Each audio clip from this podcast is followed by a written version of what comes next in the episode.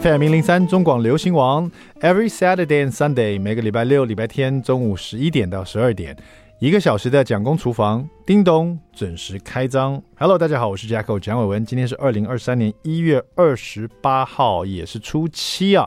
那么也是我们这个新年假期的最后一个星期了啊，最后一个礼拜了哈，最后一个周末哈，希望大家可以这个好好的休息一下，然后呢，不要说在过年期间呢没有休息到，然后开始上班，这个精神萎靡哈，千万不要这样的哈。好了，那今天是一个礼拜六啊，进入我们的蒋公周记。老实说，我过年前呢、啊、最忙的一件事情呢，嗯，是帮小孩准备他们的期末考。我没有想到，就是说以前呢、自己在学校的时候，其实我不知道大家有没有这个经验，就是在学校的时候，我每天都祈祷两件事情，就是第一件呢，就当然就是毕业以后的事情了。第一个就是毕业以后啊，再也不用那么早起床了，因为以前当学生的时候，每天对不对？不分这个冬天或者夏天呢、啊，你早上都很早就起来了，六六点多就起来了，有时候五点多就起来，就看你家住哪里嘛，对不对？起来刷牙洗脸吃早饭整理东西什么的，每天每天每天每天每天，因为当学生的时期很久嘛，很长嘛，好不容易熬到那个大学了，有没有？大学可以选修嘛，所以都尽量把那个课都选在中午以后，有没有？就早上可以好好的睡一下这样子。呃，我记得以前就是 殷殷的期盼呢、就是希望赶快不要那么早起来，每天这样好辛苦当学生啊。第二个呢，就希望说不要 一直有考试，一直在准备考试。大考、小考、模拟考、复习考，然后最后还期中考、期末考，很烦呐、啊。我觉得大人真好，出了社会就不用考试了，好棒哦！好想早点出社会啊。呃，但是出了社会以后才发现，很多人不常说吗？还是当学生最幸福，因为你还是要早起啊，因为你要上班呢、现在，对不对？你上上班，这个如果你迟到的话，那更麻烦。啊，这个。扣考绩啊，然后扣分啊，扣薪水啊，罚钱啊，反正就很麻烦，就迟到还会塞车，对不对？跟跟上上课不差不多一样心情吗？只是没有那么早起来了。那有的人也是很早起来。那另外不用考试这件事情呢，取而代之的是写不完的报告。我觉得以前我我也当过上班族一阵子，大概两年吧，就是在广告公司上班。那那也是我刚毕业嘛，所以我正在享受说。哎，不用脱离学生生活，当个社会新鲜人啊，就到公司上班这样子。我们就每天还是很早起啊。到了公司以后就是开会，开会要写一大堆报告，然后再写一大堆这个开会记录，就跟考试差不多。因为你写好以后，主管要看啊，主管看完以后就说这边写的不好，那边写的不好，你就重改一次，好像跟考试差不多。那因为这些老师老师还是在教你事情，就是说教一教你回去学一学就好了。主管有时候觉得你这个太糟糕了，你知道？就在公司里，你的那个不管是你的 这个形象啦，或者你在公司里的考绩就变很差啊，就就觉得前途黯淡，好像比学生更惨，你知道？所以还是当学生更好。但当了爸爸妈妈以后啊，我发现我又回到学生生活了。我每天早上六点十分起来，把小孩叫起床，弄早餐给他们吃，送他们上学，然后呢，晚上叮咛他们收书包哦，就是。各式各样的学生生活，就是他们在上学，我也跟着上学。然后呢，这种感觉最强烈的时候，就是他们要要期中考、期末考的时候。因为小朋友啊，不是说，哎，这小朋友考试关你什么事？但是尤其是这种小学生，刚刚一年级，弟弟是一年级嘛，哥哥四年级嘛。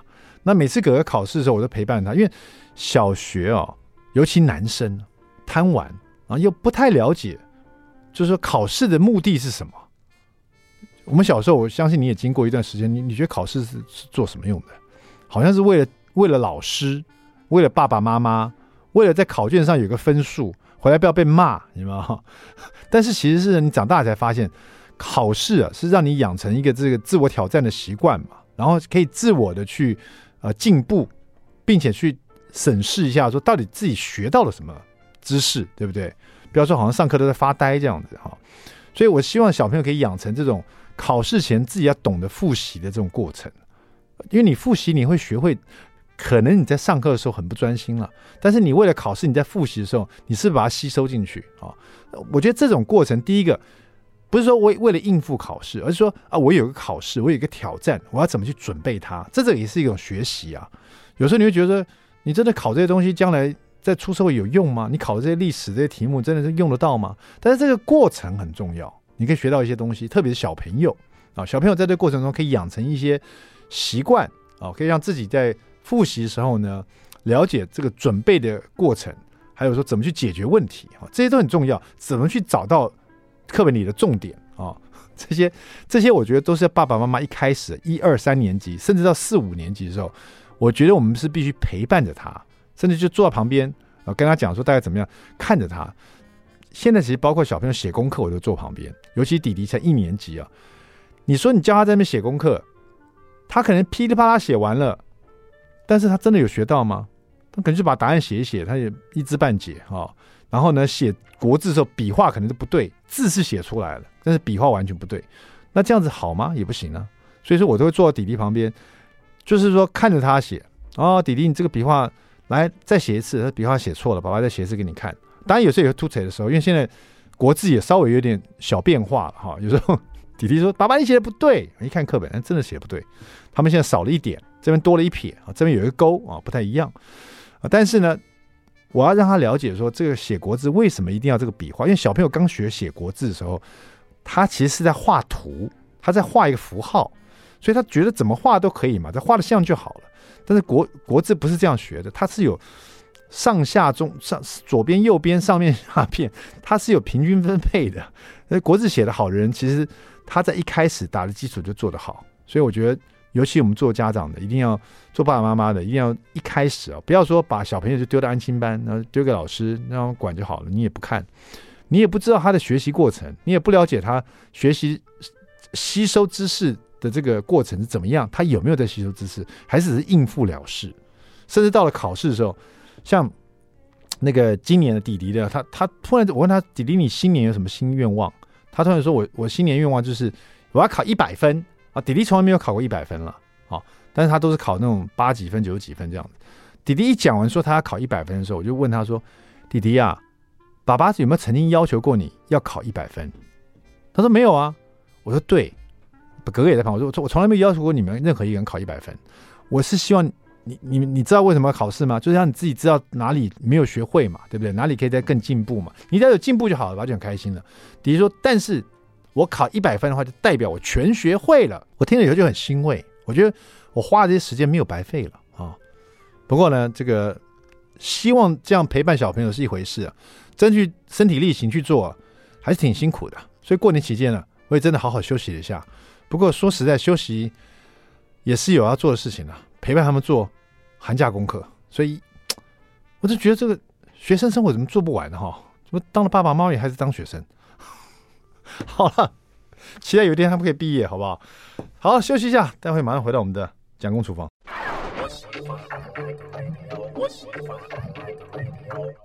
FM 一零三中广流行王蒋公厨房，We're back，我们回来了。第二段第一个单元，蒋公来说菜。好的，这个年呢、啊、都快过完了。一月二十八号吧，是初七了，也是我们这个过年假期的最后一个周末了哈。希望大家好好休息以后呢，可以这个、新的出发，好，新的开始，那上班更有精神。那因为过年时候，大家可能都应该这样讲啊，就是说吃的很丰盛啊，或者是都没有在运动，要不然就是说反正躺那边开开心心的吃什么都可以哈。就是人家说这个 holiday fat 哈，就是说过年以后呢，可能会胖一点哈。那所以说我在想啊，是不是有时候呢？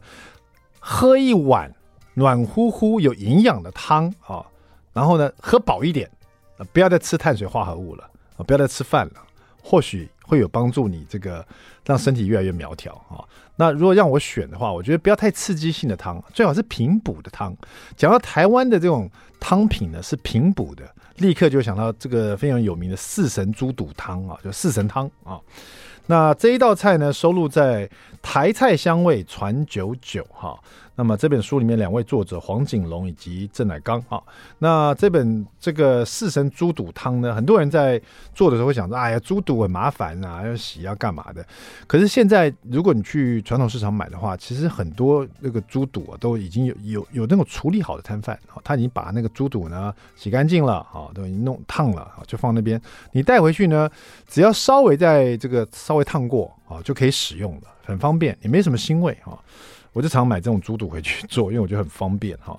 那你要用到的就是这个米酒啊、白醋啊、呃姜片、葱段、猪肚，还有水哈。那大概四神汤里面有自己的中药材，你可以去中药行买一包，抓一包这个四神汤的药膳哈，或者是你可以自己去买，就是当归十克，川穹五克啊，芡实四十克，薏仁五十克。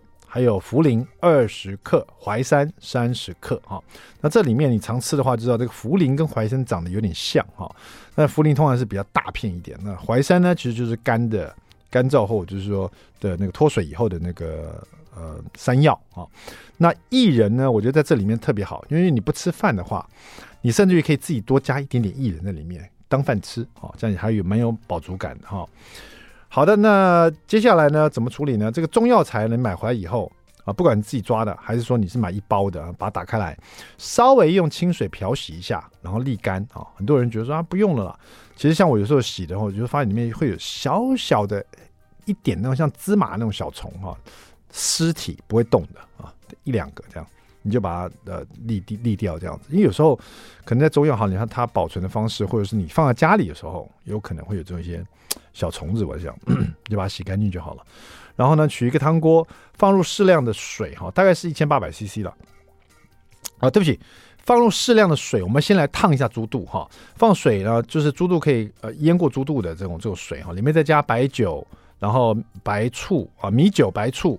米酒、白醋、姜片哈，然后再加点葱段，然后去煮这个猪肚，大概煮三十分钟哈，这样就可以去腥。然后呢，也可以让这猪肚呢把它煮熟，这样子。好，那个就算我是买回来这个外面已经处理好的猪肚啊，这个里面我也会把这个多余的油脂稍微把它剃干净一点哈。你可以把它翻过来看一看啊、最后呢，很简单的做法就是你把这个猪肚切块。那这边像有时候我是喜欢切切条哦，看你喜欢吃切块切条，可以做一点变化，好不好？就是说你把它切片状。啊，或者是切条状都可以哈，然后就再取一个汤锅，这这边就加一千八百 CC 的水哈，然后就把这切好的猪肚呢放进去，再加二十克的姜片，然后所有的中药材当归、川穹、芡实、薏仁、茯苓和淮山呢都洗干净了、沥干了，把它放在里面去，然后用中小火哈再煮个十分钟，因为这边猪肚已经煮三十分钟了嘛，那十分钟以后呢，你这些药材就可以呃煮的差不多了哈，煮十分钟以后。再调加调味料，再焖十分钟，所以总共前前后后煮个二十分钟这样左右。当然，如果你要这个啊薏仁再煮透一点的话，你可能再煮久一点哈。这边是呃这边是讲说煮十分钟再焖十分钟这样子哈。然后呃最后这个四神汤就可以完成了。然后这边的调味料呢就很简单，在这个完成以后加点盐，加点二砂糖哈，盐大概是一大匙了。因为你一千八百 CC 水嘛，然后加一点糖哈，这边是加二砂糖，就是黄色糖一小匙哈，再加米酒两百 CC 哈啊，在这里面，那就味道就很香了哈。那这个就是这个台湾的传统小吃四神汤啊，四神汤其实就是里面的淮山了、芡实，还有茯苓和莲子啊。但这这边呢，因为没有放这个莲子，如果你想要吃的话，因为像我们家也是不放莲子，因为我们家有两个人。蒋夫人跟我们一个小朋友不喜欢吃莲子这个味道跟口感，所以我觉得也没差哈。呃，现在大多都会用这个薏仁来取代呃莲子哈。呃，你也可以，因为口感有点像嘛。那每个家庭呢都有自己的配方。那这个是我们台菜香味传久久黄锦龙跟郑乃刚他们的呃配方，感觉是蛮好做的啊，在家里试试看，过年以后呢吃一道这个平补又养生的汤品呢，让自己越吃越苗条。那也不错的。好了，在家里试试看了啊，待会休息一下，待会马上回到蒋公厨房。I like FM 零零三中广流行王蒋公厨房，我们回来了啊！今天我们特别来宾呢，请到这位呢，应该算是我的师妹哈，我们同公司的哈，她本身呢是一个非常会唱歌的歌手，然后其实前一阵好像有演舞台剧的样子哈，然后现在呢，我遇到她的时候，我们突然聊起天来，因为彼此都有小孩嘛，然后她的小孩也是对麸质过敏，然后更可怕的是他们家竟然吃素啊，吃素，然后哎，我刚刚把吃跟素两个字混混混乱了哈，这是我们蒋公厨房特有的特色哈。吃素不是吃素，让我欢迎林佳怡。Hello，各位听众朋友们，大家好，是是我是佳怡，好久不见。对，我就是唱那个一个人的我依然会微笑的那个林佳怡。一个人的你依然回笑，你那时候唱这首歌的时候，你没想到这真的是真的反映你现在 so true，对不对？反映你现在的生活，哎。其实那个反映你现在生活的一个哲学。呃，对，其实，在年轻的时候的一个人的我依然会微笑，是一种你知道，老娘不想理你，我一个人我也好好的，不爱我你就滚远一点，渣男你也滚远一点，这样子。嗯那嗯，但是可能就是真的这首歌影响太大了。嗯、那人生，我的人生也是比较多故事啦。我觉得我遇到蛮多一般人，我希望大家都不会遇到的事情。对，因为我那天看到 Facebook 有有一篇这个报道嘛，对，就是讲讲过你这个走过风风雨雨这样子。对对对。然后现在呃带着两个小朋友，对不对？对对。都都多大了？现在？呃，一个是小学四年级然后，一个是高一，刚刚考完高中。对，你跟高一的在一起，人家会觉得是你妹妹。她其实已经，因为在我悉心的呵护照顾之下，她、嗯、身材比我好，呃，身高比我高，体重比我轻。哇塞，什么皮肤也比我好哎、欸！你们你们全家是吃素吃多久了？吃素。吃素，呃，其实是从我弟弟出世开始。嗯、那一开始我，因为我我姨妈家族这边都是佛教徒啊、呃，在各个不同的山头，嗯、所以呢，当然就家人的影响。其实从我很小的时候，姨妈就一直跟我说，你要多吃素，多夹菜这样子。嗯、那那个时候的我说真的，我真的，我想我发誓，我跟大家一样，我就是说素有什么好吃的？嗯、我都是跟大家走过一模一样的路，就是，嗯。呃要吃你吃素又吃什么素鸡啦，什么素鱼啦，素排啦，长得还不是像荤的。对，然后就说那你这样吃素就是你边吃素边意淫荤的东西，对不对？完全不是这意思，是你们搞不清楚。可是事实上，好像现在更多的人啊，在吃我们所谓蔬食，对对，就是说其实他是呃注重身体的健康，或者是当然也有人是因为信仰了哈，嗯呃，那有的人是因为环保。其实现在越来越多的人在呃环保的议题的下面，然后再加。加上可能自己的家里都有呃宠物为家人，嗯，嗯，这样一般的爱，他会觉得说，那这样我们就不要吃动物了吧，嗯，就是这是一个怎么讲广泛的想法，所以呃，有的人是真的，我遇到好多，就是他们当下就觉得我不要吃了，嗯，然后就直接就转了，嗯，对，那有的可能是因为伴侣啦，有都各种原因都有，每个人缘分不一样嘛，但是不是说每一个家长啊，就算自己。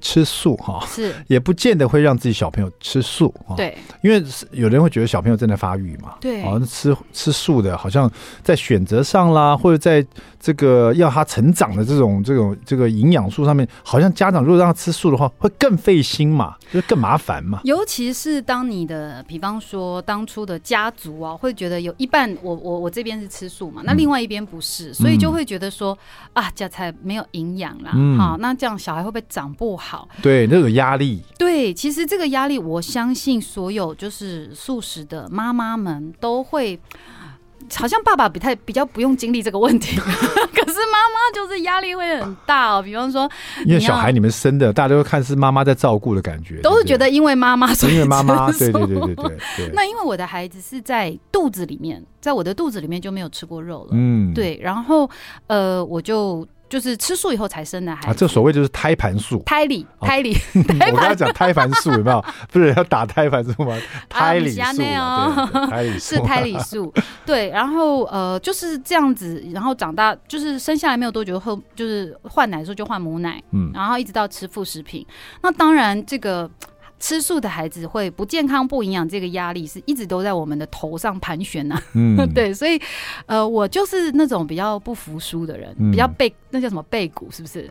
不要背骨，就是对，对，就是我就觉得说你要这样说，我就要吃给你看。嗯，对，所以。其实家族里面有一个孩子是跟我女儿一样大的，一样年生，但他比我女儿大大概三个月。可是到最后，我女儿是高他，一直都高他半个头。啊、怪不得刚刚佳怡一讲到大女儿哈，比你高哈，比你比你这个苗条，对不对？对，然后身形又好，你就就一一副这个妈妈的骄傲，那那个发光有有，那种骄傲不是只是称赞女儿多漂亮，对而是说你一路走来有这样的压力在。对，对不对？大家其他人家族其他人可能吃吃荤的，然后可能家长们啊，就一直鱼汤鸡汤，他们在炖鱼汤喝鸡汤的时候，我都没有办法炖鱼汤喝鸡汤嘛。那到底我给孩子吃什么？那就是，而且我其实从小就发现我的孩子是过敏儿。哎，所以这个很奇怪，你看，因为你的小朋友是吃胎内素嘛，对不对？然后也喝母奶嘛，对不对？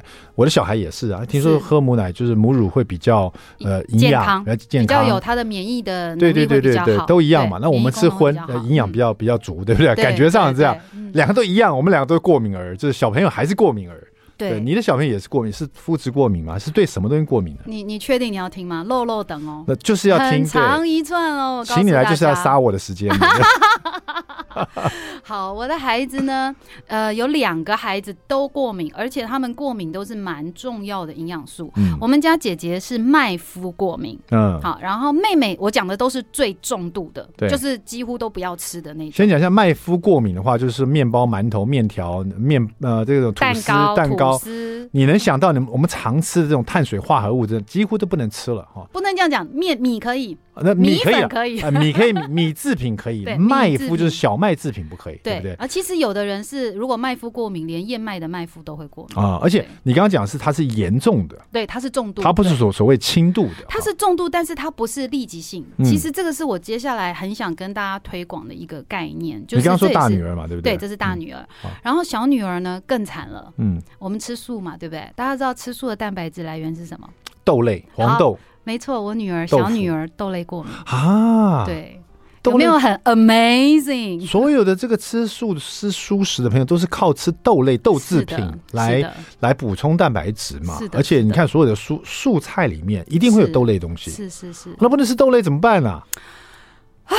其实一开始知道你什么时候知道？你会很崩溃。我知道真的是崩溃，因为我为什么会发现妹妹豆类过敏，你知道吗？那个过程也是很揪心的。因为我的女儿在四岁、三四岁那个时候，她突然间不长了。嗯，就是所有的小孩都哎。怎么过一个暑假回来，过一个寒假回来，怎么小孩都变高了，就我的没长高啊？对。然后你每一不是一段时间都会去量他身高体重吗？嗯。发现他的那个比例有没有？我们不是都有一个孩子的身高、身高体力的体重的那个比例尺？对。他就从七十五趴掉到到最后我去做检查的时候是十五趴。快要再掉下去就五趴了，嗯，它几乎已经变成生长就是停滞了，迟缓了。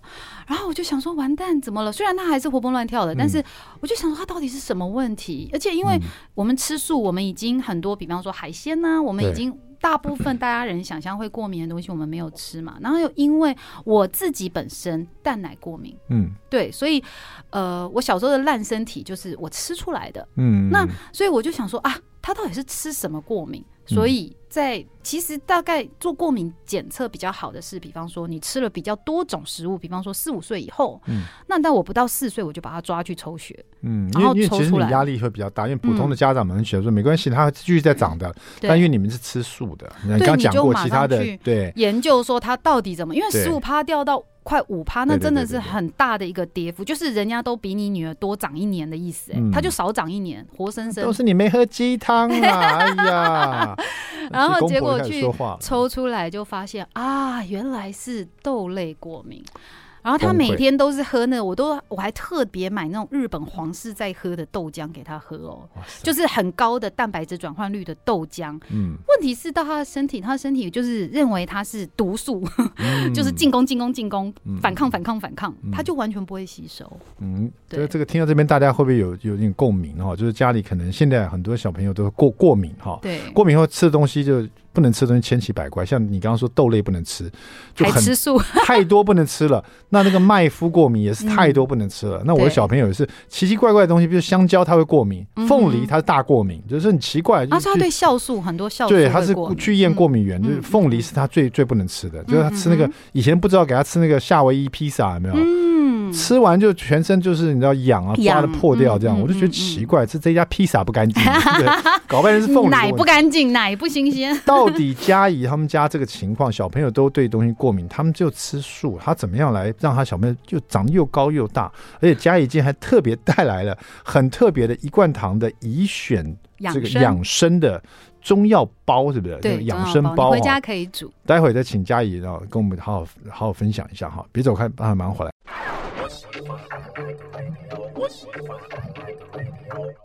FM 零零三中广流行网蒋公厨房，我们回来了哈，非常会唱歌，而且对养生呢自己有独到之处的这个佳怡啊，林佳怡今天带了她的一罐糖怡选养生的一个药材包，对、哦，这是他最近呢要推出，而且是吃素的人。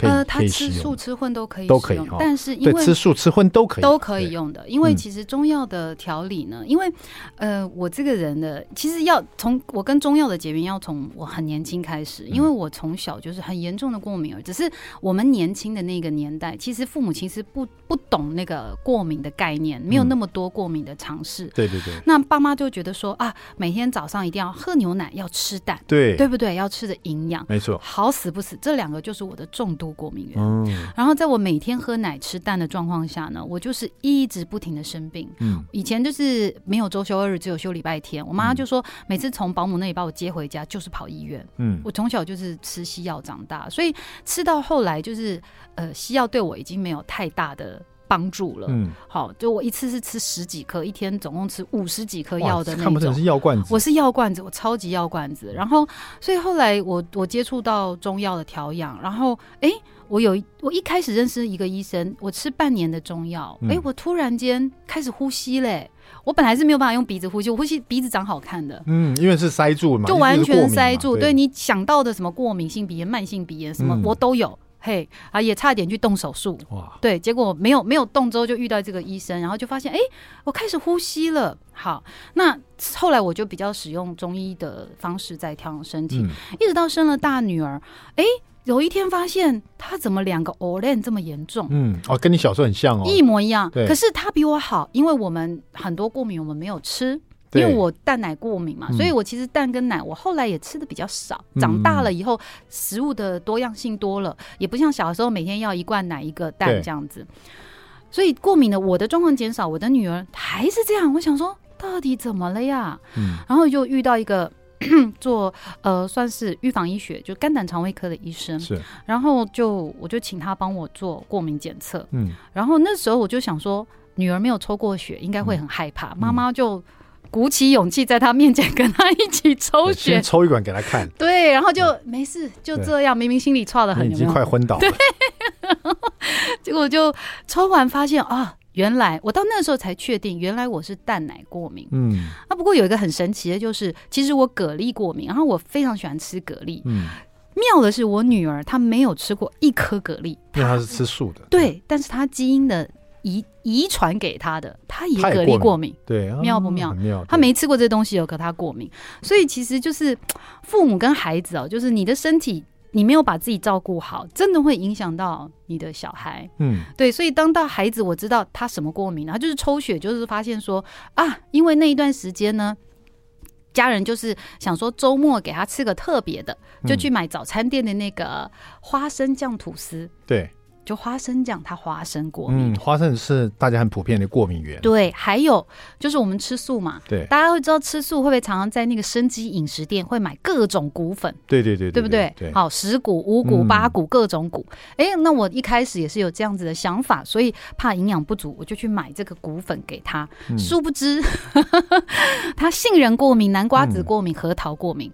哇，哎，你们全家如果去买乐透的话，每个号码都压中了，随便压就压中了。我就说我的人生真的是很多有趣的事情会发生，嗯、给我很多的挑战。人家说久病成良医哦，这个你这个因为这个情况，家里的情况又吃素哦，就会慢慢让你这个对中医的这个调理身体哦，就蛮有一个自己慢慢就觉得说哦。我还有救，你知道吗？就是，可是怎么会想要推出一个这个以选养生这样的一个感觉是调理包的中药材，对对对，中药材，因为我不是中医师啊，那我就是以我跟。我常常，因为我就是常年会呃抓药膳吃的人。那因为我们吃素，素食其实本身是比较寒凉的。嗯。哦，就几乎所有的蔬菜类啊、水果类，大部分就除了呃大部分的瓜类啊，都是属于寒凉的。所以呢，在同时，如果你把它跟药膳一起来。使用的话，它反而没有像，比方说我们以前都是吃什么药炖排骨啦、烧酒鸡啦，哈。那当鸡汤本身养分已经很充足了，你再用中药去调理，那就是非常的滋补。嗯。那可是同样的，我们用蔬食来做这种药膳的调养的时候，哎，它一样有补补足到你可能平常没有吃这么多呃动物性蛋白。的这个营养的感觉，但是你会觉得，比方说像呃，我们女生来月事结束之后，大部分人会喝四物汤。对。可是如果你本身吃肉吃很多，你在结束之后又一直喝四物汤，你可能会喝到，比方说口干舌燥啊，长青春痘啊，火气很大。可是，哎、我吃素，当我像我前一阵子就是，呃，来来的时候就刚好天气爆冷，然后又因为工作穿迷你裙，哦，整个你知道我一下一收工就是冷到会发抖的那种感觉，因为身体一直在流失，然后你都没有办法。一般素食是很难补回来的，嗯、就光你在就是出血这件事情，哎、所以这个时候呢就很适合来炖一锅蔬食的补血的四物汤。哦、那这个就是像这样子，就是像这样的时候吃的，哦、因为女生本身，所以我有送你一包给。老婆可以帮老婆调养，好，因为你就可以煮你你平常你习惯，但是我真的蛮推荐大家在吃这个中药补汤的时候，你可以多加蔬菜，不要只吃肉哦。所以说像这个，你像这个呃宜选养生的这个中药包，就是说在比如说女生啊 MC 来的时候，有有我有很多种不同的汤方。那现在这两包是什么？呃，我还有一包是呃。冬令保健养生，你有没有那个可以养眼的？我的老花眼啊，这个不过这个字蛮大的，我看得很清楚。这是冬令保健养生的哈，然后这个是好气色四物美人汤。我今天只带了两种，对，嗯，哎，这个蛮特别，因为你这个。中药包，我讲一下，因为这里面都已经把成分写的很清楚嘛，因为你要大家清清楚知道里面有什么。对对对，现在的食品法都很严。对，比如说你这个冬令保健养生的药膳哈，里面有红枣啊、茯苓啊、北虫草啊、高丽人参须啊、当归、川穹啊、黄芪、枸杞、甘草这些的哈。对。然后也教大家怎么使用。是。那那那大家是不是听到了这些药膳的食材，就自己去抓就好了？呃，比例也有，也呃，啊、其实中药的难的地方哦，就是中药的药材它有非常多的等级。嗯，我讲一个笑话，我那天去拿我的那个商品去拍摄的时候，那摄影师很可爱。那我们拍到最后，我们的红枣用就是哎、欸，怎么有的拿去煮啦，什么带的不够，而摄影师就说，哎、欸，那我这边有之前别的中药行。拿来的红枣，他放在冰箱里。他说：“哎、欸，要不然我们用这个挡一下，这样子。对”就他一拿出来，那个红枣只有我们的四分之一大。啊，哎有有对对，这这是有差别的，真的哦，那个不只是有差，那差很多。对，它那个甜度啦，还有它的味道啊，你有在做菜，你懂对不对？连枸杞也一样。有时候我们看到这种，其实甚至于我们去买这种中药药材的时候，你都会挑一阵子嘛。有些就是它的东西就比较干净，对，比保存的比较好啊，不会有这种怪颜色或什么的。有的就是随便弄一弄这样。就是我们会比较在意，因为药的药气真的是要懂懂的人，你在挑选。就所以，为什么我要配合很有资历的中药行来做这件事情？嗯、那我也尽量推广以舒适的方式。所以接下来我也推出我的 YouTube 频道，嗯、就是咦，原来是这样。嗯、对，咦，原来是这样，就会在呃频道里面慢慢的把每一个汤方，它会搭配，我会选择怎么搭配它。比方说，像冬令养生呢，我可能就会搭配一些，因为冬令养生它是比较呃。平补的，嗯，补有有温补、热补啊，有平补。那用人参须，它补的，在在人参里面，一听到人参就觉得哇，好补好补好补，我会流鼻血？但是人参须它就是补气比较多，它就不会像你吃人参、好红参这种。它会比较燥热。嗯、那像我吃冬令保健养生汤，就是在天气变化很大的时候，比方一下冷一下热，一下冷一下热啊，小孩子是不是很容易流汗就，就哎对打喷嚏啊，或者是就是感觉哇被干波啊，那个时间它就可以吃，让你身体有一点抵抗力。那我可能就会配一些，比方说菇类，它的、嗯、呃免疫免就是它本身这个。植物好食材，它本身就有这样的营养的功能。嗯，跟这个药膳的调理包一起来煮，这样对。那这个煮法我就会放在我的 YouTube 频道啊，因为是冬令保健养生嘛，就可以煮一锅这种汤类的。有你其实就是我为什么这样做，就是妈妈很适合，就是你晚上反正都要煮汤嘛，是对。那你就煮汤的时候，把它 当做汤底来煮。好，对。了解。那在广告之前呢，我们问一下佳怡，我们今天的这个美食冷知识很快的哈，想一下，因为你吃素的嘛，对不对？嗯。呃，法国的薯条哈，法国嘛，法国的薯条这个发源地的其实是有争议性的。法国是说是他们发明的哈，那还有其他国家也说他们自己发明的。其中有一个国家哈，他甚至说呢，这个薯条是他们的，而且还为了薯条盖了一个博物馆哈。我给你一个选项哈：A. 荷兰，B. 英国，C. 比利时，你觉得哪一个国家跟法国在争？法国就是说，法国薯条是他们的，而且他们盖了一个博物馆。大家也稍微想一想，待会马上回到蒋公厨房。I like FM 零零三中广流行网蒋公厨房，我们回来了。今天我们特别来宾是林佳怡哦，非常会唱歌。然后现在呢，让大家能够透过她一个非常爱吃素养生的一个女生、哦，然后呢，把小孩照顾的很好。她推出她的这个一罐糖的好气色四物美人汤，还有冬令保养。保健的养生的啊，这种药膳的这种中药调理包，其实你陆陆续续还有有很多哈。我们总共有九个不同的汤方，然后就是当然，如果你本身有在看中医的呃朋友们，你可以跟你的医生去呃询问一下，你适合你的身体体质是比较属于哪一种，你适合哪一种的补补的方法。比方说，有的人就不能太补，比方说十全大补，很多人其实是不能吃十全大补的，因为他过度的补，如果他的呃，身体里面又有一些，比方说肌瘤啊，有很多医生是抗议，就是觉得这样的补补的方式是对你的身体不见得有好处。嗯、所以在这个部分呢，我会蛮建议大家，就是在看中医的时候，你可以顺道的。不管你是什么问题，你都可以请教医生说：“哎，你平时想要食补，反正就是把它当汤喝，它不是药，因为它的浓度跟药不一样。嗯”对。然后，今天因为时间关系呢，大家如果对这个，因为你吃素的话，你会更对这个话题很有共鸣哦。你可以去 follow 林佳怡的脸书哈，Facebook，可以的，很快他就有 YouTube 频道，已经推出了。咦，原来是这样，太好了，大家可以去就去看哈，去让帮他按一个赞，好不好？对，帮我按赞，拜托。刚刚问的这个法国薯条发源地之争啊，世界唯一的一个。薯条博物馆是在哪个国家？一荷兰，二英国，三比利时。我的答案是荷兰诶、欸。荷兰，我你去过荷兰是？我没有，完全没有。但是你在讲的时候，我第一个反应就荷兰，我也不知道为啥。好的，这个法国表示呢，这个薯条是他们在法国大革命时期啊，十八世纪的时候在路边摊就发明了啊。当时法国很流行这种路边摊美食，就像台湾的路边摊一样，美味又便宜，所以薯条就是这时候发明的哈。那么另外一个国家呢？就是比利时，是比利时。比利时说呢，早在这个，而是历史学家说，在一七八一年的时候，就已经有祖先了写下家族手稿，就有记录着薯条的文化，而且是上看更一百年了。也就是说，比利时他们认为说，一六八一年他们就发明了这个薯条了。因为这个原因呢，这个美呃比利时呢还特别在他们的国家盖了一个呃薯条博物馆啊，来想要去这个向联合国。科教这个这个联合国的教科文组织申请，对教科文组织申请说要还给他们一个公道，说这个 French fry 啊，法国薯条应该是 Belgian fry，应该是 Belgian fry，就是比利时薯条。好，今天非常开心，请到家里来我们现场，我们这是太多要聊了，跟聊不完，下次还要再请你过来哈。好，然后呢，大家这个吃素食的朋友啊，想要给小朋友啊长高长长这个健康，呃，自己本身想要调理身体的话，请 follow 林佳怡的脸书哈，对，或者去看她的 YouTube 请多多来帮我按赞，我 YouTube。慢慢会上不同的片，然后也希望带着大家一起运动。好的，很重要。谢谢林佳怡，我们蒋公厨房，下次见，下次见，拜拜，拜拜。